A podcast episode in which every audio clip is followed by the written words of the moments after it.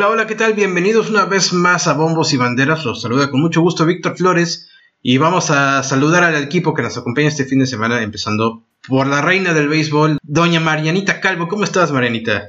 Hola, Vic. Bien y feliz de estar otra vez aquí con ustedes para seguir festejando a mis Bravos un capítulo más. que, que, no se nos olvide que los Bravos son campeones de las ligas mayores. Muy bien. Así es. Misra Díaz también, ¿cómo estás? ¿Qué onda, Víctor? Muy bien. Artur Martínez, ¿cómo estás, mi hermano? Te veo cabizbajo, te veo, te veo no, tristón. No, no, no, estoy, estoy bien. Ya sé que mis chivas no dieron lo mejor, pero bueno. Llevan como 15 años así. Aquí. Llevan como 15 años así, mi, mi. Ya Menos, debería como estar. 14. Muy bien. Adri Flowers, ¿cómo estás, mi hermanito? ¿Qué pasó, Vic? Contentos de, de estar con ustedes y listo para hablar de deportes. Muy bien, qué bueno eh, que, que, todos tengan ganas de hablar de deportes porque han sucedido cosas bastante importantes durante este fin de semana en cuestión deportiva. Empezando por Fórmula 1, que a cosa de dos carreras restantes en la temporada 2021 de la máxima categoría del automovilismo, la lucha por el campeonato de pilotos se está poniendo cada vez mejor. Hamilton acaba de ganar en Qatar y reduce a la distancia con Verstappen a solamente 8 puntos y solamente quedan dos carreras. ¿Cómo creen ustedes que se va a definir esta situación? ¿Creen que el holandés va a poder aguantar? ¿Creen que el británico, el gran campeón británico, va a remontar y va a terminar levantando el título de, de la Fórmula 1 este año? ¿Cómo ven? Para mí hay que ver, este, todo está en los autos. Mercedes está mucho mejor que Red Bull en este cierre de temporada. Hamilton está volando, aprovechando pues, obviamente el motor que tiene. Y, y, ahí está la diferencia. No sabemos qué va a hacer Red Bull para poder pelearle el título a, a, Hamilton. Está perdiendo la ventaja que tenía Max Verstappen. Y bueno, estamos viendo a Hamilton pues manejar como, como en sus mejores tiempos, ¿no? Aprovechando todo, ganando de principio a fin. Cuando tiene el mejor coche, Hamilton lo aprovecha. No se trata solo del coche, yo lo sé, pero sí lo sabe aprovechar él muy bien y creo que es ahorita el momento de Mercedes. Hablando de lo que, de lo que menciona Isra, eh, había estado viendo en la semana que muchos se cuestionaban sobre el motor que habían puesto, el nuevo motor que habían puesto en Mercedes, y los mismos pilotos de Red Bull como Checo y Verstappen, no sé si en cuestión de asombro, pero sí decían que, que con ese nuevo motor Mercedes estaba imparable, estaba volando Hamilton, de hecho en la carrera de Brasil hace una semana, Hamilton se separa del resto de una forma impresionante, no hay quien se le acerque. Y ahora con esta nueva victoria, pues bueno, como decías Vic, se cierra la tabla eh, a 8 puntos ya de Verstappen. Yo creo que se va a decidir en la última carrera y siempre y cuando sea de la, de la manera más limpia, ¿no? Del juego limpio, porque ha habido varias declaraciones de, de Mercedes o, o de Red Bull donde no están conformes con ciertos movimientos que se le han hecho al carro. Sí, de hecho, Víctor, en el Gran Premio de, de Brasil, como, como, menciona Adrián, creo que eran 27 kilómetros por hora más eh, superior el, el, el, tope del motor Mercedes sobre los demás, que es muchísimo para, esa, para ese nivel. Y Horner de Red Bull decía de forma sarcástica que gran carrera de, de Hamilton en las rectas, porque dejaba ir todo el motor del coche, ¿no? Eh, están preocupados yo creo que en Red Bull para tratar de hacer algo. También tomar en cuenta que Mercedes también dieron algunas declaraciones de que el motor no duraría mucho, o sea, en este nivel. Entonces hay que ver cómo resultan las próximas dos carreras con ese motor de Mercedes que parece imparable. Sí. Creo que fue una decisión bastante lista esperarse a cambiar el motor a estas fechas. Y pues sí, como bien dice, solamente quedan dos carreras. El motor está, sí tiene un desgaste más alto, pero yo creo que está seguro para estas dos carreras. Yo creo que todavía va a dar el rendimiento suficiente para darle esa ventaja a Mercedes. Sí, es correcto. De hecho, desde la semana pasada y esta última carrera en Qatar, Hamilton los mantuvo a 10 segundos de distancia.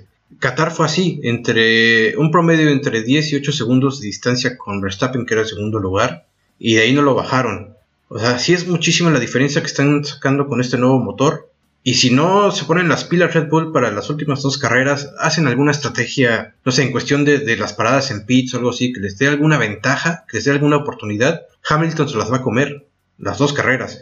El asunto de botas, hoy se vio que, que, incluso con ese nuevo motor no son invencibles, porque la estrategia les falló en cuestión de, de, las llantas, ¿no? De la duración de las llantas. Botas tardó mucho tiempo en hacer una parada, se le reventó una llanta, le costó muchos lugares, ya no pudo remontar y al final terminó sin sumar puntos. Eh, en cuestión de, de, la estrategia que pueda tomar Red Bull, pues va a consistir en eso, ¿no? En, los tiempos, en lo que te puedas tardar en, hacer una primera parada, en lo que puedas darle a tus llantas de vida, tratar de conservarlas lo más posible, tratar de, esperar el error por parte de Mercedes. Pero yo sí veo difícil con este nuevo motor que Hamilton pierda el campeonato. Realmente lo veo muy, muy difícil. Sí, solo hay que comparar el, el Gran Premio de México, si lo recuerdan que Verstappen se fue solo a la victoria y nadie lo pudo alcanzar en los Mercedes. Y cuando cambian de motor ya en Brasil, pues fue al revés. Mercedes no tiene rival al parecer. Y como tú dices, Víctor, todo queda ahí en el aire, pues tal vez en un error de estrategia, un error de piloto. Llegan muchos factores que pueden decidir para, pues, para dónde se inclina la balanza, para Red Bull o para Mercedes, para Hamilton o para Verstappen. Yo creo que aún pueden aprovechar que Bottas no es el fiel escudero que antes para tal vez competir mejor por el premio de constructores que realmente por el campeonato de Max lo como algo más viable y más posible. Sí, definitivamente creo que el de constructores Bottas ya eh, les tiró el campeonato a Mercedes. Hoy no, no logró puntuar, eh, de hecho pues abandonó. Y yo creo que Red Bull por ese lado sí lo puede asegurar. Hoy Checo Pérez debió subirse al podio de hecho, estuvo entre los tres primeros lugares eh, durante varias vueltas. Y, pero cerca de ya del final de la, de la carrera, la estrategia vuelve a fallar, la estrategia de Red Bull. Fernando Alonso aprovecha, se sube al tercer lugar. Y Checo debió aprovechar porque si hubiera aprovechado sus puntos, si hubiera sumado sus puntos que les da el tercer lugar en el podio, habría cerrado de manera importante la distancia con Botas. Botas va a llegar a Arabia Saudita con 203 puntos y Checo que terminó cuarto hoy, va a llegar con 190. De haber subido al podio, pues la competencia por el tercer lugar también habría estado muy interesante. Vamos a ver qué tal las últimas dos carreras. Pero si Bota se pone las pilas y defiende ese tercer lugar, nada más por, por el honor ¿no? de irse ya de Mercedes con un tercer lugar mundial, pues eh, no, no, sé si Checo tenga oportunidad de, de tomar eh, ese lugar y terminar su primer año en Red Bull pues con esos laureles, ¿no? De un tercer lugar en un campeonato mundial. Poco de, Checo, creo que al final de la temporada, obviamente con las dos carreras que, que restan, hablaremos si cubrió las expectativas que se tenían al inicio.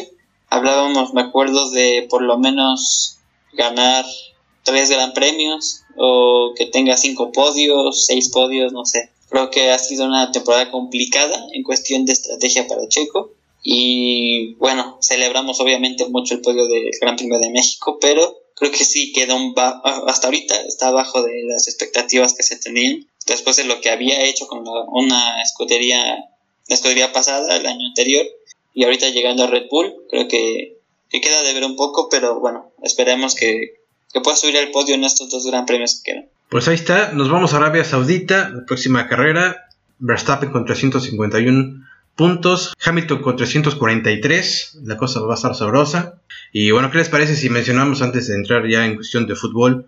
Eh, ya se entregaron los premios a los MVP de las ligas mayores durante la temporada 2021 por la Liga Nacional Bryce Harper de los Phillies de Filadelfia, un jardinero importantísimo, un verdadero bombardero. Pues se ganó este premio a pesar de no haber participado eh, en los playoffs esta temporada. De hecho, sus competidores tampoco estuvieron presentes en la postemporada de la MLB. Y por la Liga Americana, ya lo veníamos diciendo, el japonés Shohei Otani, este japonés que batea muy bien, que juega en el jardín y que además es pitcher y que este año tuvo una, una temporada increíble. Eh, es un jugador histórico que se llevó prácticamente de todos los laureles. Le faltó jugar postemporada, pero todo lo demás a nivel personal se lo está llevando y pues se lleva el premio más grande que puede tener un jugador a, modo personal en la temporada, que es ser el MVP, el jugador más valioso del año. Entonces, eh, ¿les gustó? Eh, ¿Están de acuerdo con estos nombramientos de Bryce Harper y Shohei Otani como los MVP de la temporada? Yo estoy de acuerdo. Lo de Otani es algo que no se ve cada año. De hecho, es bastante inusual que haya alguien tan bueno bateando y pichando, en este caso como el japonés. Y bueno, Bryce Harper siempre hemos sabido de su calidad, de su potencial, de todo lo que aporta el equipo.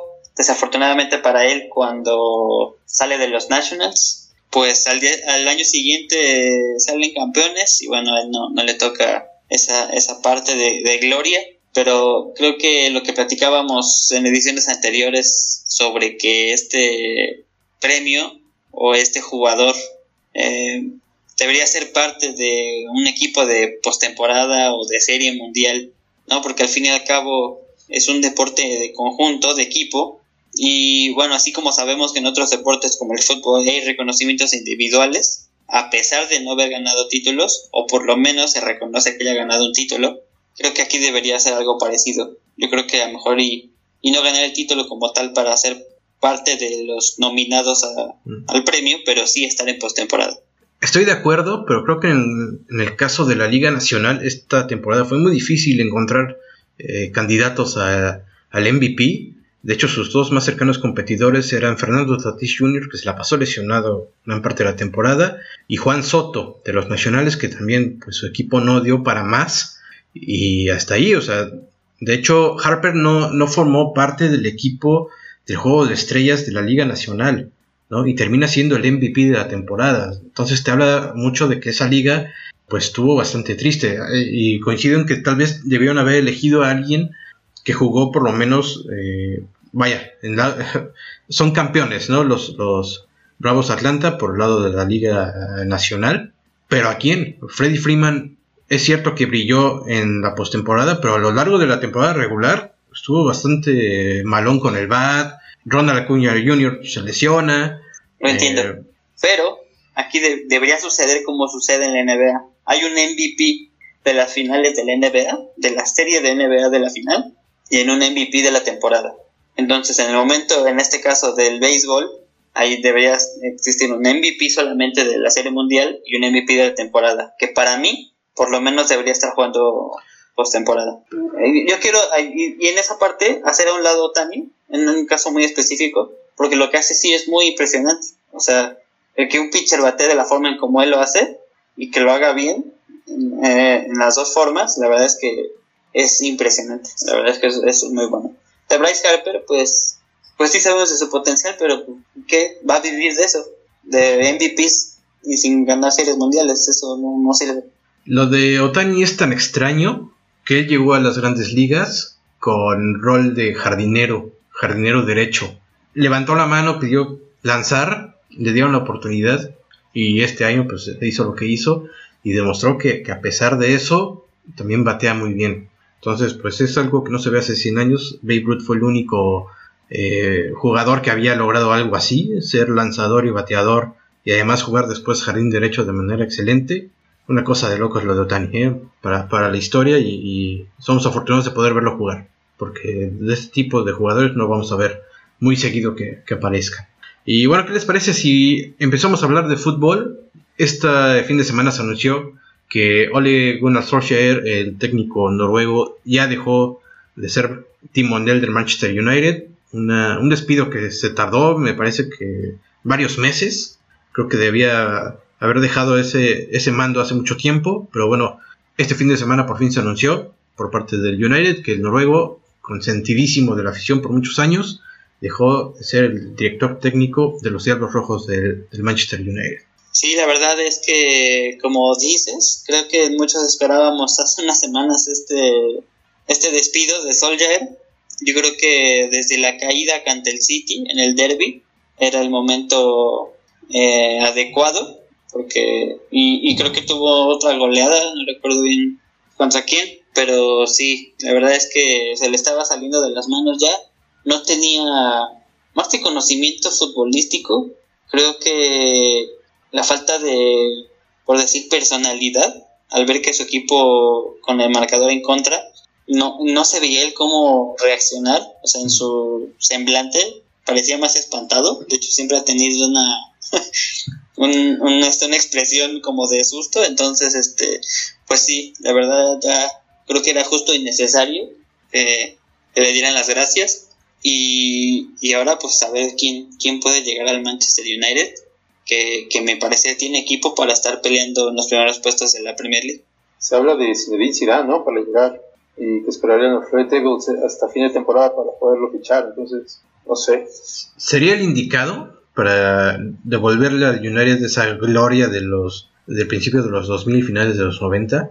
Pues sí me suena interesante. Ya veremos cómo se dan las cosas ahí. Yo, yo creo que el, el técnico que llegue en esa ocasión, quitando a un lado la experiencia o la trayectoria que tenga, a mí me gustaría que, bueno, si Ferguson no va a volver a ser técnico, pero que sí tuviera una asesoría a la mejor de él, porque no hay nadie que conozca el club como Ferguson, entonces creo que, estaría bien que a lo mejor y trabajaran con él, con, con Alex Ferguson en un momento, que haya pláticas, y alguien me parece que ya haya dirigido en la Premier League.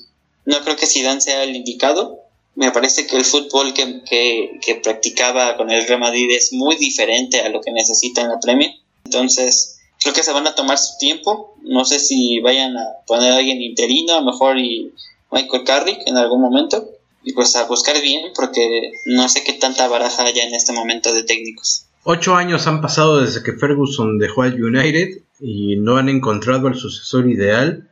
Recordemos que cuando él se fue recomendó a, a Moyes, el que está actualmente dirigiendo al West Ham, que lo está haciendo muy bien, pero que también tardó muchísimo tiempo en encontrar su ritmo, encontrar su equipo y hasta apenas está dando resultados, pero con el United fue un desastre, o sea, empezó a desbaratar al equipo, no pudo, llegó Bangal y peor, o sea, lo, aquellos jugadores que habían formado un equipo de campeonato, los empezó a echar y traer a sus, a sus amigos, a Fellaini, por Mourinho también. Mourinho también llegó y, y no pudo con el United, ¿no? Entonces, pues, eh, Solskjaer tuvo un buen inicio. Curiosamente, él empezó eh, su debacle, empezó a fallar cuando lo ratificaron y lo firmaron ya como, como entrenador oficial, porque estaba como interino cuando, cuando se fue Mourinho. O sea, él es- estuvo como interino y el United empezó a ganar, empezó a arrasar en esos primeros meses. Y cuando por fin lo firman, ya lo, lo- lo- le hacen un contrato de entrenador oficial, es cuando empieza a, a perder partidos y de ahí para abajo. Entonces, pues vamos a ver quién va a ser el elegido de, de los Diablos Rojos. Esperemos que sea un nombre grande y efectivo y que vuelva a darle a los Diablos pues esa gloria que tuvo antes, ¿no? Hace, hace 20 años ya, prácticamente. Sí, de hecho, el United ha perdido esa, no sé si popularidad, pero ya no se habla al inicio de temporada de que el United puede competir por la Premier League. Y, y cuando ves las transmisiones y ves a Ferguson en las gradas, me imagino que varios aficionados han de estar pidiendo su, su regreso porque nada más no le hallan. Eh, cuando recién Ferguson sale del, United y luego pues, desafortunadamente tiene un problema de salud bastante difícil, me parece que por estos tiempos estaba como una reestructura, un cambio generacional del United y, y en este momento creo que tiene el equipo para competir en Europa, en Champions y para competir en Premier League. Creo que ya lo había mencionado en ediciones anteriores, se está acercando a un equipo para mí como el que llegó a tener en esos tiempos de Río Ferdinand, de Silvestre, de la primera etapa de, de Cristiano, algo parecido ahí de David Beckham. Entonces, eh, creo que tienen el equipo, le falta un buen técnico y podríamos eh, estar pues pensando que en los próximos años que compita contra el Liverpool y contra el City. Yo creo que mientras mantengan a alguien como Harry Maguire en la defensa central, no van a ningún lado. Eh, ¿Cómo se llama el otro? El Lindelof, el sueco. También no, no lo veo con, con madera para ser del United. Entonces, el que tiene, el que va a llegar tiene tarea, tiene que llegar a hacer varios cambios, mejorar la alineación y hacer que Ronaldo brille y ser que se eche pues todavía más el equipo al hombro y que el equipo juegue para él, ¿no? Les hace falta un Wayne Rooney, ¿no? Les hace falta un Rooney que le haga segunda, exacto. Ujú, Sí. Pues sí. Y bueno, hablando de técnicos, ya se estrenó Xavi y Adri, yo sé que estás contento, Marianita también va a estar contenta, Lisra también. El Arthur, ¿tú también estás contento, mi Arthur, porque ya ganó el Barcelona con Xavi o no? Claro, yo pues estoy contento de que le vaya bien a Xavi y al Barça. No sabía que eras culé. Sabía, Ah, que, no, sabías que, era- sabía eras no. culé, pero otra cosa, pero no, pero no culé por ser eh, aficionado del Barça. No, mi querido Vic, no, no, no. Me, me gusta cómo, cómo se, se llegó Xavi, ¿no? Y, y empezó a, a llamar a algunos viejos conocidos. Y bueno, pues no sé, Adri, yo creo que le va a costar trabajo, ¿no? Levantar al Barcelona. no se ve nada fácil. Es un, un buen trompo a la uña que se, que se echó Javi, Xavi, perdón. Y, y, no sé, yo creo que le va a tomar mucho tiempo todavía el, el poder el regresar al Barça a, a, niveles importantes. Dependían mucho de Messi.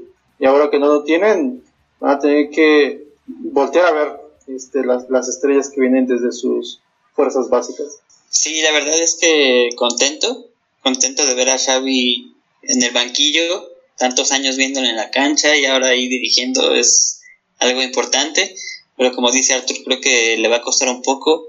En el juego de este fin de semana, la verdad es que se notó hasta una afición como motivada, ilusionada, eh, apoyando al equipo, los jugadores también saben que es una nueva era, pero le va a costar, le va a costar porque no puedes cubrir de un año a otro 60 goles al año, que es lo que marcaba pues más o menos una media de lo que marcaba Messi, pero pues creo que tiene el equipo para competir, no sé si para ganar títulos en ese momento, pero para competir sí.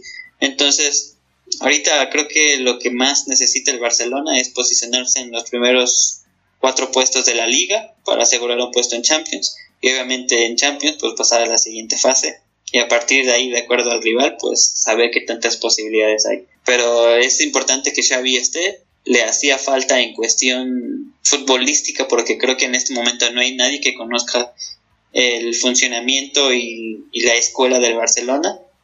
Recordamos Xavi lo que jugaba y lo que tocaba y la posición que tenía ese ese Barcelona creo que se lo va a implementar y también necesitaba ese empujón emocional que te puede dar que alguien como Xavi, completamente de casa, pues regrese al equipo. Sí, estoy de acuerdo con Adri, creo que es un buen comienzo. Sí, eh, falta mucho trabajo para ver un Barcelona como el que habíamos visto hace algunos años, pero creo que la motivación es una gran arma siempre para cualquier equipo, tanto interna como de los fans, y el hecho de ya ver gente emocionada va a ayudar. Yo creo que va va a empezar a despegar poco a poco. Ahora, ¿les gusta esto que está haciendo el Barcelona de traer de regreso a leyendas que de hecho pues, ya dábamos pues casi casi en el retiro como Dani Alves, que a sus que 38 años regresa al Barcelona? También se habla de, incluso de, tratar de volver a buscar a Messi. Por ahí alguien mencionó a Iniesta. ¿Les parece correcto que Barcelona esté haciendo esto? ¿O, ya tendría que avanzar y buscar por otro lado gente más joven? Eh, no sé, la Masía, eh, o hacer un mejor trabajo de escauteo en segundas ligas de, en Europa para atraer a chavos prometedores.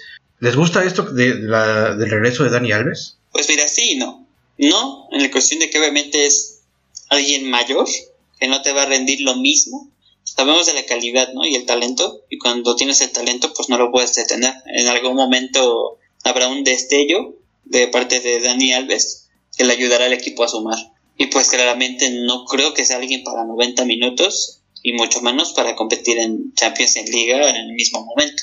Pero sí, porque le hace falta ese liderazgo al Barcelona, esa motivación que lo perdió, sí, lo tenía con Messi, y que en el que pensábamos, o Busquets, que pensábamos que en su momento podrían ser esos líderes por el tiempo que llevan en el equipo y la edad que tienen, no lo están siendo, entonces, Dani Alves es alguien que conoce el equipo, que lo quiere, o sea, él sabe que él ha dicho que es un sueño para él regresar, que nunca debió salir. Entonces, en ese lado de motivación, me parece que Dani Alves tiene la mentalidad para levantar un equipo que pues tampoco es tan viejo si te pones a ver la alineación de este fin de semana, porque en algún momento entró Ricky Puy, que es muy joven de la Masía. Ansu Fati es muy joven. Nico es muy joven. Gaby es muy joven. Entonces, tampoco es como que como que sea tan viejo el Barcelona. Tiene jugadores y pues necesitan esa mano de experiencia. Pues, la va a tener Dani Alves, que la tiene Piqué, que la tiene Busquets y que ahorita pues Xavi pues va a tratar de, de hacer todo lo posible para que para que levante este Barcelona. Yo creo que la primera estrategia de Xavi Hernández es recomponer el vestidor, la política interna, que estaba rota totalmente y, es uno de los principales problemas en el Barcelona. Entonces yo creo que está pensando en, el regreso de, estos líderes, no tanto por la parte física y futbolística que le puedan dar, que realmente les pueden dar ya muy poco, como bien, como bien lo dice Adri, sino para volver a, conjuntar un vestidor eh, estable y, fuerte, ¿no? Y ahí comenzará o tendrá que ver algunas otras opciones que ya le den volumen de juego, pero creo que esa es su primera estrategia. Sí, y de hecho, yo creo que Dan Neves lo sabe. Su sueldo es el sueldo mínimo que puede tener un jugador de la Liga Española. Entonces, es más, este, él está consciente de su función, yo creo que va a tener en el equipo, de, de motivar a los chavos, de jugar cuando sea necesario unos minutos y pues es su sueño y cuando alguien tiene tantas ganas de estar en un equipo a pesar de tu edad y físicamente tú lo ves, no parece de 38 años, aunque en el campo pueda decir otra cosa, no se ve de 38 años, entonces si puedes tenerle un juego sí, un juego no, pero que te, te aporte esa, ese liderazgo en el, en el vestidor, pues, pues bienvenido. Pues ahí está la situación del Barcelona con, Xavi Hernández que ya empezó a sumar puntos al frente del equipo catalán. Y bueno, ¿qué les parece si pasamos a cuestiones internacionales? Qatar 2022, eliminatorias. Tenemos que hablar sí o sí de la selección mexicana, una nueva derrota ahora frente a Canadá, un partido complicado para empezar por el clima y pues también porque los canadienses salieron a dar pelea y México no se encontró en el campo. Ah, tal vez ya en los últimos 15 minutos presionando, tratando de, de empatar el partido, pero simplemente el cuadro del Tata Martino no pudo y pues ahora esperar hasta el próximo año cuando se reanude la eliminatoria, empezando el, 2022 en tercer lugar de este grupo eliminatorio que pinta triste, ¿no? Para terminar el año así. Sí, un partido complicado para la selección, no solo por la visita de un clima helado, sino por el campo. Creo que en ese ámbito los dos equipos se fueron, se vieron afectados. La verdad es que o sea, por mucho que tú quieras sacar ventajas de un clima así de frío, no puedes presentar un campo de esa, esa forma, ¿no? O sea, parecía que estaban jugando en cemento. Entonces, eh, un partido complicado para la selección. Y ya viendo un poco más hacia el, hacia el juego, creo que había sido, terminando el primer tiempo, fue mucho premio para la selección canadiense de lo que se había visto en el partido. Creo que un 0-0 terminando el, el primer tiempo había sido lo justo. Y creo que la selección se vio mejor que ante Estados Unidos y los, los goles caen por errores de, de Memo Ochoa. Me parece que es el responsable de los goles. Claramente en el primer, en el primer gol el disparo previo a que le anoten es un, mal rechazo hacia el centro. Todos los que hemos visto fútbol y lo hemos practicado o lo hemos jugado en el PlayStation, se sabe que un, un portero no puede rechazar hacia el centro. Un defensa no puede rechazar hacia el centro. Ochoa lo hace, cae el, primer gol. Y en el segundo, o sea, yo creo que está esperando, está viendo que no se le vayan a caer los postes porque no, no salen ni siquiera. O sea, le rematan en el área chica y no de cabeza, sino el balón todavía, su trayectoria es más larga y le rematan con la pierna derecha. Entonces, no es algo que me sorprenda. Ochoa no ha salido nunca de, de su área. O sea, eso es como su, su talón de Aquiles. Históricamente Ochoa no sale de su área. Entonces, claramente me parece que es su responsabilidad. Tuvo una mala noche y no es por ser como pesimista, pero creo que estando exactamente a un año del Mundial, se tendría que estar pensando en un relevo Ochoa. No sé si sea lo, correcto que, que, se esté pensando en Ochoa como titular. La verdad es que yo, puede ser por mi fanatismo y mi amor a mi equipo, creo que le hubiera dado algunos juegos a Tala, creo que tiene pues la misma historia siendo portero y con esa capacidad ya de alguien que conoce el juego que Memo, entonces creo que hubiera sido un buen momento para estarlos alternando y estar viendo quién te da esa seguridad. Sobre todo ahorita que Memo ya estaba incluso prendido y dando comentarios, que fue lo que discutimos en el capítulo pasado. Y hablando de nuevos porteros, la verdad es que a mí me gusta cómo porterea Acevedo creo que sería un buen momento para empezar a probarlo y tenerlo ahí como un relevo joven ya incluso para los siguientes juegos si, si queremos ir ya con sangre más joven y más activa. ¿Ustedes creen que, que de verdad hagan a un lado a Ochoa? Por lo menos lo manden a la banca. Creo yo que será lo adecuado.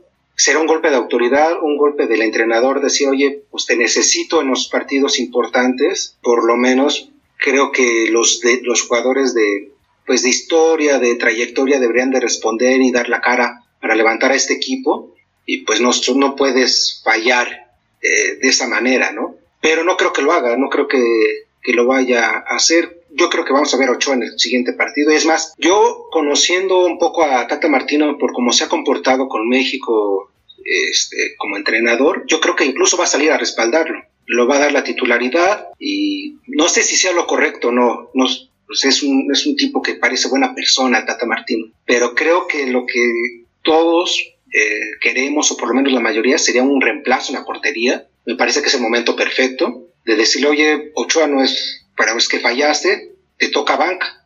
Y darle oportunidades a porteros que de verdad han trabajado muchísimo para ganarse esa posición como Talavera, que ya mencionaba Mariano, o incluso irte por los jóvenes con Acevedo, alguien más joven para buscar un, un reemplazo generacional, pero no lo creo, no creo que vaya a pasar esto. Yo también podría Talavera, pero pues tampoco es un joven, ¿no? O sea, sabemos de su calidad, que creo que en este momento está mejor que Ochoa, pero también pensando en el Mundial, en próximos años, creo que sí sería mejor ir por un, joven, eh, y Acevedo creo que es el que mejor lo está haciendo, entonces pues ya hay que darle la oportunidad. No creo que la, el pase al mundial esté en riesgo, entonces creo que es momento para que en estos partidos vayan apareciendo poco a poco. Bueno, tampoco es, que Talavera, Talavera sea tan grande como el Conejo Pérez cuando se fue a Sudáfrica, ¿no? O sea, tiene chance de llegar al mundial. No, sí, claro. La verdad es que el Conejo no tenía nada que hacer en Sudáfrica, pero... Y aún así tuvo un gran mundial. Y aún así tuvo un gran mundial. Ah, pero bueno, yo no lo hubiera llevado. A mí no me pareció que debía ser titular. El conejo ya no, ya. no tenía nada que hacer ahí. Ochoa, creo que su talón de Aquiles, como lo venía diciendo, la salida eh, le cuesta mucho y no sé, en un mundial esas fallas no pueden existir, o sea, no puede pasar algo así.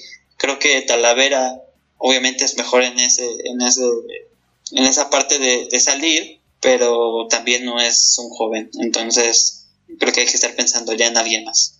Incluso pensando en la forma de juego que quiere Tata Martino para la selección mexicana, ¿no? Eh, un 4-3-3 creo que te serviría más un portero que, que domine su área en cualquier circunstancia, que pueda salir eh, a capturar ese balón del segundo gol contra Canadá y salir jugando con tus tres delanteros que se supone que los pones ahí porque quieres un fútbol más dinámico arriba pues te serviría un, portero con más seguridad, con mayor personalidad a la salida. No digo que no lo tenga Ochoa. Ochoa me parece un portero muy seguro, parado en la línea. Tiene grandes reflejos, pero a la hora de salir, cuando quieres hacer un fútbol más, más, digamos, agresivo o ágil a la ofensiva, teniendo a, a Chucky por un lado, a Tecate por el otro, pues decir un portero que pueda capturar esas pelotas que van por lo menos a su área chica y salir rápido hablando de lo que obviamente falló México, que cayeron, por eso cayeron los goles de Canadá, no hay que quitarle mérito a la selección de Canadá. La verdad es que me parece que de los últimos cuatro años es la que más ha aumentado su calidad en estos, en estos tiempos. Es increíble la velocidad que manejan, la presión que hacen y técnicamente la mejoría que hay. Yo recuerdo en los juegos de los noventas, México le metía seis goles a Canadá, siete goles a Canadá y ahorita pues tú ves a Alfonso Davis y, o sea, es un jugador completo de, obviamente, lo que lo conocemos en el Bayern Múnich, que compite en la Champions League y lo, y lo hace bastante bien. Tiene jugadores muy buenos, muy rápidos y físicamente los ves al lado de los mexicanos.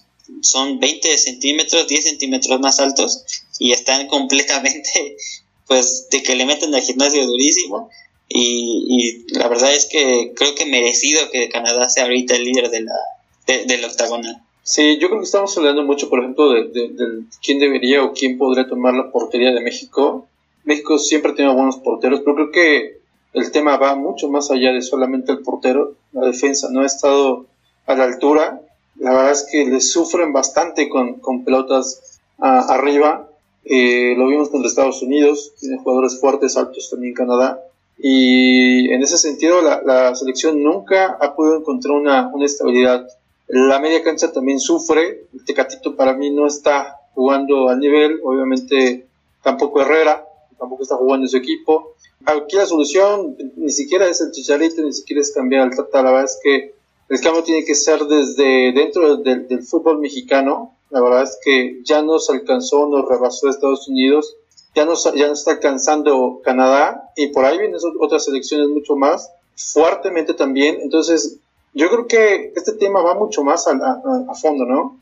¿Qué está haciendo el fútbol mexicano? Este, ¿Cuántos números de, extranjeros tiene? ¿Cuánta, ¿A cuánto apoyo a fuerzas básicas? O sea, etcétera. Es un, es un tema mucho más complicado y complejo. Y por ahí, si no voltean a ver esa, esa parte, México va a sufrirle de aquí en adelante. Ah, agregando un poco a lo que dice Artur, creo que las ligas tienen que ver, obviamente. Creo que ya es otro tema, pero quiero nada más hacer un comentario. Creo que el que hoy haya exista un repechaje donde el número 12 de la liga tenga oportunidad de competir por el título es algo importante a que la selección no genere los futbolistas que se necesitan. Es una liga donde, por decirlo mediocre, que al número 12 de 18 equipos le dé la oportunidad de ser campeón de la liga. Eso me parece que tiene mucho que ver. Y claramente el que Tecate, el que Herrera, el que Guardado, que también ya es mayor, el que Laines no esté convocado, el que el Chucky tenga lesiones, pues obviamente lo golpean mucho por su estilo de juego. El que Héctor, Héctor Moreno sea tu defensa principal o base, alguien con 34 años, 33 años, que Ochoa que sea, que sea tu portero titular con más de 33 años, que todos esos que no tienen actividad en Europa o que son mayores de 33 años, me parece que es un problema para la selección porque no ha comenzado a hacer el cambio generacional que necesita a un año del mundial. Sí, y que a estas alturas estamos esperando todavía que, que regrese Chicharito, que a ver si Vela se le antoja jugar, o hay gente incluso que, que pide que regrese Dayun, eh, o sea, te, habla de una crisis, ¿no? Que, que hay que ya cambiar generacionalmente, como dicen todos ustedes. Ahorita que Adrián menciona las ligas, el siguiente año estamos esperando esta combinación extraña de la MLS con la Liga MX, que supone que va a expandir este tipo de cosas. ¿Crees que, ¿Creen que eso puede ayudar a mejorar la calidad del fútbol que tiene ahorita México? Pues yo creo que le puede ayudar en intensidad. Yo creo que la MLS sí maneja mejor una velocidad diferente a la Liga MX. En técnica y calidad no lo creo porque la, MLS creo que se ha enfocado más en reforzar las áreas ofensivas eh, y obviamente todas las estrellas que vienen son de medio campo para arriba. Si tú ves a los porteros o a los defensas, o sea, no hay comparación alguna. La verdad es que creo que ese es el talón de Aquiles de la MLS. No reforzar con buenos jugadores la parte de atrás. Y es algo de lo que, pues hasta por lo que recibe burlas la MLS, ¿no? Parece que son es que están jugando contra el portero del llano. Entonces, creo que en cuestión de liga sí hay mucha diferencia entre la Liga MX y la MLS, pero en, la, en el octagonal, los jugadores que vienen a jugar a la selección de Estados Unidos no juegan la mayoría en la MLS, ya juegan en Europa. Por eso es que le está costando más a México. Sí, de acuerdo. Eh, pues vamos a ver qué, qué, resulta de ese experimento. Por lo pronto, Canadá va a empezar el año 2022 siendo cabeza de grupo con 16 unidades, Estados Unidos en segundo con 15, México agarrándose apenas con las uñas del tercer lugar con 14, em, empatado con Panamá, que también tiene 14 unidades. México solamente se agarra del tercer lugar de esta eliminatoria gracias a los goles eh, en contra, porque Panamá tiene más, tiene dos más, y solamente gracias a eso es que México es tercer lugar, si no estaría en el sitio que va a repechaje de la CONCACAF. Eh, ¿Qué les parece si hablamos un poquito de la eliminatoria en Europa, que también se está poniendo buenísima, ya hay equipos clasificados, pero que vamos a vivir el próximo año, en el mes de marzo, la ronda de repechaje, y que va a estar una cosa de locos, ¿no? Lo que, lo que se va a vivir en Europa con el asunto del repechaje, solamente tres lugares disponibles para 12 equipos que van a estar jugando una, una pequeña eliminatoria más, una semifinal y una final para poder eh, quedarse con un, con un puesto. ¿Cómo ven ustedes en la eliminatoria europea? ¿Les gustan los equipos que están clasificados en el viejo continente? Bueno, de los que ya sabemos que están en Qatar, hay unos que claramente no nos sorprenden, que cada cuatro años están ahí. Eh, nada más sería hablar de Serbia, lo que hizo en Portugal, me parece que es lo más sobresaliente, y lo de Suiza, que también dejó, mandó al repechaje a Italia, creo que eso es lo que más llama la atención. Y pues la verdad es que es completamente el mérito es de ellos, lo hicieron bastante bien. Nadie se le veía a Serbia oportunidad de ganar en Portugal, lo hacen y bueno, mandan a Cristiano y a, y todos los luces al, al, repechaje. Y pues sí está el, pues no sé decir peligro, pero pues está la opción de que Cristiano no vaya al Mundial, obviamente, y que el campeón de Europa tampoco lo haga, como Italia. ¿Qué les parece si, si repasamos los países que están clasificados ya en el continente europeo? Alemania, España, Dinamarca, Inglaterra, Bélgica, Serbia, Francia, Suiza, Croacia y los Países Bajos ya están clasificados y al repechaje van las siguientes selecciones que son Macedonia del Norte, Polonia, Rusia, Austria, Escocia, Gales, República Checa, Italia, Ucrania, Suecia, Portugal y Turquía. Estas eh, selecciones se van a jugar tres puestos, eh, van a jugar una eliminatoria más, se van a sortear, va a haber dos bombos, se van a sortear enfrentamientos directos, semifinales, eh, se van a jugar tres finales para esos tres últimos lugares por parte de la UEFA. Y tú, Misra, ¿cómo ves? ¿Tú crees que, que Portugal se quede fuera del Mundial? Esa es la emocionante en Europa, ¿no? Que hay equipos que se pueden perder el Mundial teniendo todo, todo un equipazo. Ya lo pasó en mundiales pasados, Italia se quedó sin Mundial.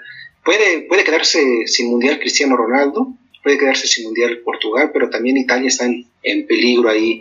Eh, es uno de los continentes donde más eh, competitivo es el fútbol y de repente si se presentan sorpresas como la de Suiza, como la de Serbia, pues los grandes, los históricos, se les complica llegar al Mundial. Es una, es una posibilidad que se quede fuera cualquiera de los dos, tanto Italia como Portugal, que me sorprende verlos ahí en, el repechaje. Y ya veremos cómo los tratan en el, en el sorteo, contra quienes toca em, eh, eliminarse en una primera instancia y después pues, posiblemente tendrán que, enfrentarse entre ellos o entre una selección más, más poderosa. Si ustedes tuvieran que elegir quién pasa al mundial entre Italia y Portugal, ¿a quién dejarían fuera? Creo que creo que yo dejaría fuera tal vez a Italia. Creo que ha sido un mal año en general para el Cristiano y creo que eso le podría dar cierta fuerza para volver a a levantar a sus equipos. Creo que me gustaría más verlo peleando en el Mundial y ver qué puede lograr. Entonces tú dejarías fuera a los italianos una vez más de, una Copa del Mundo. Sí, creo que sí, lo lamento. ¿Tú, mi Artur? No, yo creo que dejaría fuera a Portugal. Yo creo que ha dependido mucho de Cristiano Ronaldo. Cristiano no está tal vez en su mejor momento, pero tampoco siempre va a poder hacer todo. Por lo cual creo que dejo fuera a los portugueses. Le quitas a Cristiano Ronaldo la oportunidad de volver a jugar un mundial. Dios bendito. Tú, Adri, ¿cómo ves la, la eliminatoria y el repechaje? ¿Quiénes se meten? Yo creo que pueden entrar los dos, Italia y Portugal, pero es cierto que, Portugal ha dependido mucho de Cristiano. Bueno, sabemos que físicamente es un monstruo, a pesar de la edad que tiene, pero cuando ya no esté, Portugal le va a costar muchísimo. Entonces, si tiene la oportunidad de jugar un nuevo mundial, pues está bastante bien. Y bueno, Italia, que, que también ha tenido problemas en los últimos años, que viene a ser campeón de Europa, pues también estaría bastante bien que, regrese, como Holanda, que se perdió el Mundial de Rusia y en este momento pues ya está dentro de Qatar.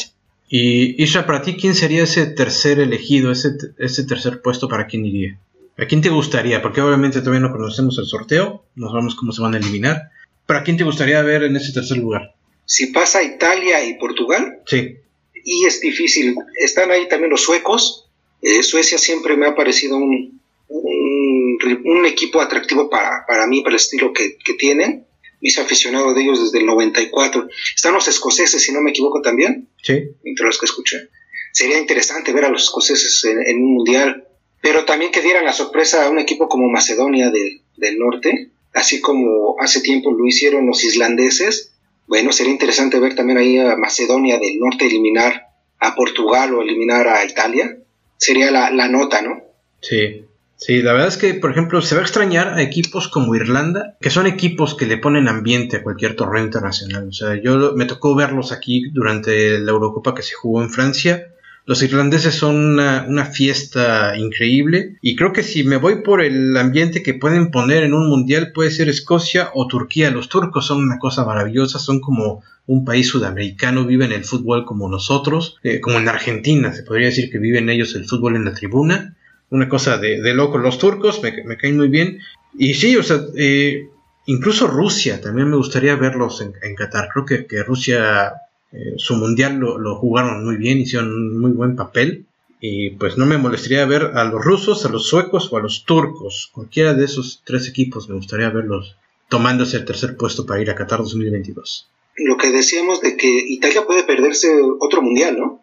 Podría ser, imagínate. Sí, sí, sí. Una generación perdida ahí de, de, italianos que no me parece que tengan mal equipo. No, pero tampoco creo que tengan un equipo que, de, que destaque como a... Vale, el 2006 que fue campeón del mundo, Exacto. no lo tiene. No tienen un equipo para, para, por lo menos hoy en día no tienen un equipo para campeón del mundo que, o que te haga pensar en que puedan lograr algo grande en un mundial. Sí, no, o como el del 2012, que creo que era buen equipo, pero pues llegó a España y los goleó en la final de la Eurocopa, entonces ah, ahí es como también esperar cada juego a ver qué sucede. Creo sí. que a mí me gustaría ver a Polonia con tal de ver a mi Lewandowski en el Mundial. ya nomás, ya nomás, la, la, la fanática de, del Bayern Múnich quiere a todos sus muchachos en Qatar, muy bien. Eh, sería muy lindo.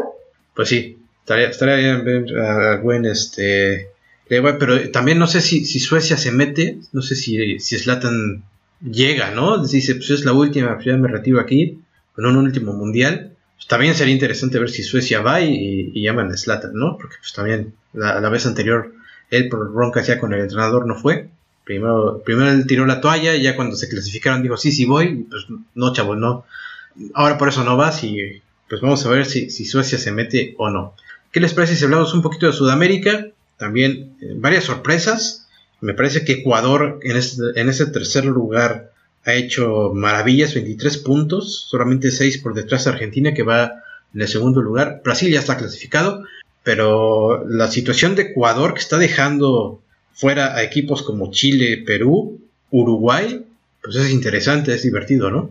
Sí, la verdad es que pues una sorpresa por así decirlo, lo de Ecuador, jugando bastante bien, sacando puntos de visitante. Y no se me hace extraño, pero, pero bueno, es una lástima lo de Uruguay, que vienen de despedir a, a Washington Tavares, un técnico de muchísimos años, que también ya se le veía un poco cansado en la banca, pero pues Uruguay me parece que, que no va a ser este este año, o bueno, no va a ser este ciclo mundialista donde los vemos en Qatar. A Chile también le está costando. Creo que ellos también han sufrido de un cambio generacional. Recuerdo las dos Copas Américas que ganaron. Creo que se siguen sosteniendo de esos jugadores ya mayores, entonces es algo por lo que están padeciendo. Paraguay ya también lleva varios años en los que nada más no se encuentra. Y bueno, ya hablar de Bolivia y Venezuela, pues un poco más, más difícil, ¿no? Eh, siempre le, históricamente les ha costado y creo que así va a seguir sucediendo por varios, varios años. Lo de Argentina y Brasil, pues bueno, ya sabemos del potencial, Brasil clasificado, Argentina sin ser espectacular, pero es efectivo y es lo importante sumar los puntos y pues van a llegar caminando a Qatar. Yo considero que a la mayoría le está costando el cambio generacional, ¿no? A todos si, si ves las elecciones, el, el, ranking, y recuerdas un poquito de los jugadores emblemáticos de cada una de las elecciones, pues ya no hay eh, nuevas figuras, o difícilmente hay nuevas figuras que, que se estén dando en cada una de las elecciones. Me sorprende mucho Chile, ¿sí? Obviamente, en algún momento Perú ah, como que trataba de repuntar, como que trataba de, de, de tener un mejor volumen de juego, lo estaba, lo estaba logrando, pero ahorita no, en el último lugar. Ecuador, hay que ver cómo cierra, ¿no? Cuáles son los últimos partidos para, para cerrar y ver cómo terminan, pero, pero bueno, creo que el cambio generacional en, todas las elecciones es el principal problema. Bueno, Perú está en quinto lugar, se metería al repechaje si la eliminatoria terminara hoy. Y detrás de, de ellos, bueno, con, con, un punto menos está Chile y, y Uruguay. Están por ahí. Eh, es que de hecho Después de, de, Ecuador en tercer lugar, la cosa está en... en está muy cerrada, ¿no? Sí, de, de, cuestión de un punto, dos puntos. ¿no? Incluso Bolivia con la última victoria sobre Uruguay está sí. a tres puntos del repechaje, o sea, es lo que tiene con Nuevo que está muy cerrado. Paraguay es noveno lugar y tiene 13 unidades. Y pues también por ahí podría, no sé, entrar a la pelea por el repechaje. O sea, es que está muy, muy cerrado. O sea, son cuestiones de, de uno, dos puntos, tres puntos. La diferencia, Venezuela yo creo que sí ya no, no tiene nada que hacer. Pero, o sea, después de, de, de, Ecuador, Colombia y Perú con 17 unidades, Chile, Uruguay con 16, Bolivia con 15 y Paraguay con 13. Entonces cualquier cosa puede pasar todavía en, las próximas en Conmebol yo creo que quedan todavía eh, a la suerte un boleto directo y el repechaje, ¿no? O sea, el, el, cuarto lugar y el quinto. Que se lo van a disputar entre cinco equipos. O sea, sí. creo que ahí está muy, muy abierto. Sí, Ecuador yo creo que ya están más seguros, ¿no? y la verdad están jugando muy bien. Están jugando muy bien, están sorprendiendo, están desplegando un fútbol divertido, es, es atractivo, es dinámico. Eh, he tenido oportunidad de, de, verlos jugar y es una maravilla lo de Ecuador, lo que están haciendo en esta eliminatoria mundialista. Y bueno, ¿qué les parece si hablamos un poquito de fútbol americano? Se viene el día tradicional de Acción de Gracias, un, día en que se ve fútbol americano en los Estados Unidos y que afortunadamente ahora pues, todos podemos disfrutar tradición ya de, desde hace muchas décadas. Los vaqueros de Dallas obviamente van a formar parte del elenco de este jueves, igual que los Leones de Detroit. ¿Y ustedes cómo ven los partidos, mi Adri, mi Arthur, Marianita, Isra? Bien, unos vaqueros que se van a enfrentar a los Raiders. Em, los vaqueros que han tenido una buena temporada. Hace dos semanas tuvieron ahí un, un pequeño bajón contra los Broncos, creo que se confiaron, subestimaron el al contrario, ahorita vienen bien, creo que van a sacar la victoria contra los Raiders. Y unos Leones que sabemos que es tradición que jueguen cada día de acción de gracias y también sabemos que es tradición que pierdan porque pues la verdad es que no tienen con qué, una temporada muy mala, ya tienen varios años batallando con, con, su coreback, en, este, en temporada hicieron el intercambio con los Rams, está Jared Goff y bueno, pues le sigue sin funcionar. Y en el, juego de la noche, los Bills contra los Saints, un juego atractivo. Yo sigo pensando que los Saints, desde que Drew Brees ya no está, perdieron muchísimo, ya no compiten como antes, ya no son espectaculares, pero ahí siguen. Y los Bills, que son candidatos por lo menos para llegar a la final de la conferencia americana, y si me apuran un poco, para llegar al Super Bowl, pero bueno, eso ya lo veremos más adelante. Ahorita en estos tres juegos creo que van a ganar los Osos a los Leones, los Vaqueros a los Raiders y los Bills a los Saints. Sí, oye, y también pues, no, dejar de lado mis, mis Ravens, van contra los, los Browns, un duelo directo. Esperemos que Lamar ya esté bien. En el juego pasado contra los Birds no estuvo, así que Esperemos que también sea un buen partido, es directo, y también los Bengals contra los Steelers también es de duelo directo de, división, entonces también va a estar bastante bueno ese. ¿eh? Casi estoy de acuerdo con todo con, con Adrián, salvo la victoria de los Raiders sobre los Vaqueros, ahí va a ganar los Raiders.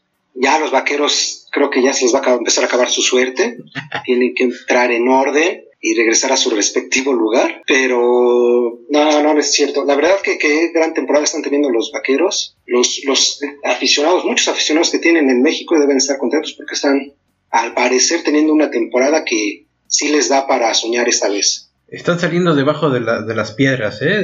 O sea, levantas una piedra allá en México y sale un vaquero. O sea, sí están teniendo una buena temporada, pero creo que de todos los que podríamos nombrar como candidatos al, a campeón de Super Bowl son los últimos.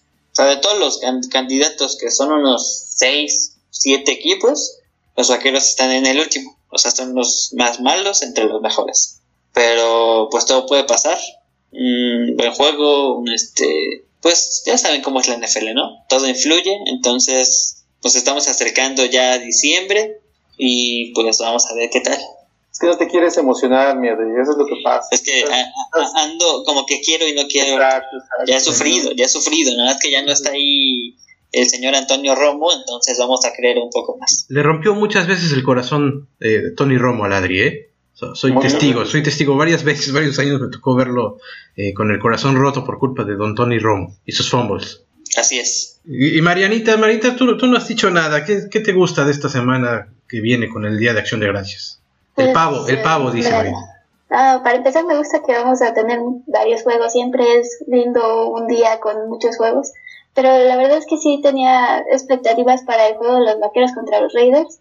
Creo que esos siempre se ponen buenos y sí le doy más peso a los Raiders, digo a los vaqueros, pero, creo que lo divertido de la NFL no, no se sabe muy bien qué va a pasar y creo que aún puede haber movimientos. Pues muy bien, así va a estar el asunto en la NFL a partir del próximo jueves, día de acción de gracias, día de, fútbol americano. Eh, a mí me encanta, qué, bueno que habrá tres partidos, yo creo que voy a poder verme dos por, por el horario. El de los vaqueros, yo creo que sí lo voy a ver. Me toca por ahí de las 10 de la noche a mí, entonces sí, voy a poder disfrutarlo. Y bueno, pues así está la situación. Mi Adri, tú querías comentar algo antes de despedirnos, ¿no? Sí, vi comentar que en la MLB ya se dio la información de que Justin Verlander regresa con los Astros. Firmó por un año y 25 millones de dólares. También Noah Syndergaard, mejor conocido como Thor, ya llegó a un arreglo con los Angels. Y en el lado del tenis, la semana anterior se disputó las finales de la WTA y de la ATP, quedando campeona Garabini Muguruza en el torneo de las finales de la WTA que se disputó en Guadalajara. Partidos muy emocionantes. Y pues bueno, primera española que logra este título. Y en el lado de los hombres, el título se lo lleva Alexander Zverev después de vencer en semifinales a Novak Djokovic y en la semifinal a Danil Medvedev. Eh, bueno, creo que resta poco tiempo para ver al alemán ganar un Grand Slam y pues ya preparándonos para la próxima temporada donde también hay que informar que eh, la organización del Australian Open, que se disputa en el mes de enero, dijo que será obligatorio estar vacunado para poder participar en el torneo. Esto lleva a que el número uno del mundo, Novak Djokovic, está en duda porque obviamente él no se ha vacunado y no sabe si lo hará para poder participar en el torneo. Entonces veremos qué pasa en diciembre, veremos quiénes están vacunados y veremos también si Rafael Nadal empieza a regresar al, circuito, mientras que Roger Federer, que tuvo una, una, operación de rodilla, está descartado completamente para Australia y dijo que sería una sorpresa para él si puede regresar en junio para Wimbledon. Entonces, todavía queda tiempo para verlo, pero aquí les mantenemos al tanto de todo lo que suceda. Muy bien, pues hasta aquí va a llegar Bombos y Banderas en esta eh, emisión. Muchísimas gracias por acompañarnos. Marianita, despídete de tu club de fans. Bye a todos. Siempre es un placer estar aquí platicando con ustedes y espero nos veamos en la siguiente edición. Perfecto. Mi Arthur, por favor, despídete de tu pueblo. Mi querido Vic, muy contento de estar una semana más con todos ustedes. Cuídense mucho. Adri, Irra, eh, Marianita, eh, vamos a estar platicando ya del fútbol mexicano y cómo quedaron cómo quedaron este las chivas. la, la, no, chivas ya no están jugando perdóname ya, ya. me voy triste. Vamos a ver cómo quedan los demás equipos. Mishra, despídete por favor. Tú también de, de, tu club de, de, señoras este, admiradoras. Gracias Víctor. Nos vemos. Un gusto estar nuevamente aquí hablando de deportes. Eso es todo, Mishra. Cuídate mucho. Adri Flowers, que tengas una gran semana, que veas mucho deporte, que ganen tus equipos. Y nos estamos viendo la próxima semana. Claro que sí, Vic, Isra, Mariana, Arthur. Eh, esperemos que, todo salga bien y aquí nos escuchamos la próxima semana. Le mandamos un fuerte abrazo a nuestro compañero amigo el Ricky, que anda, anda haciendo seguramente algo importante allá en Cotitlán Scali. Y le mandamos un fuerte abrazo. Esperemos que se pueda incorporar al equipo la próxima semana. Muchísimas gracias. Ve mucho deporte y que todos sus equipos ganen. Hasta luego.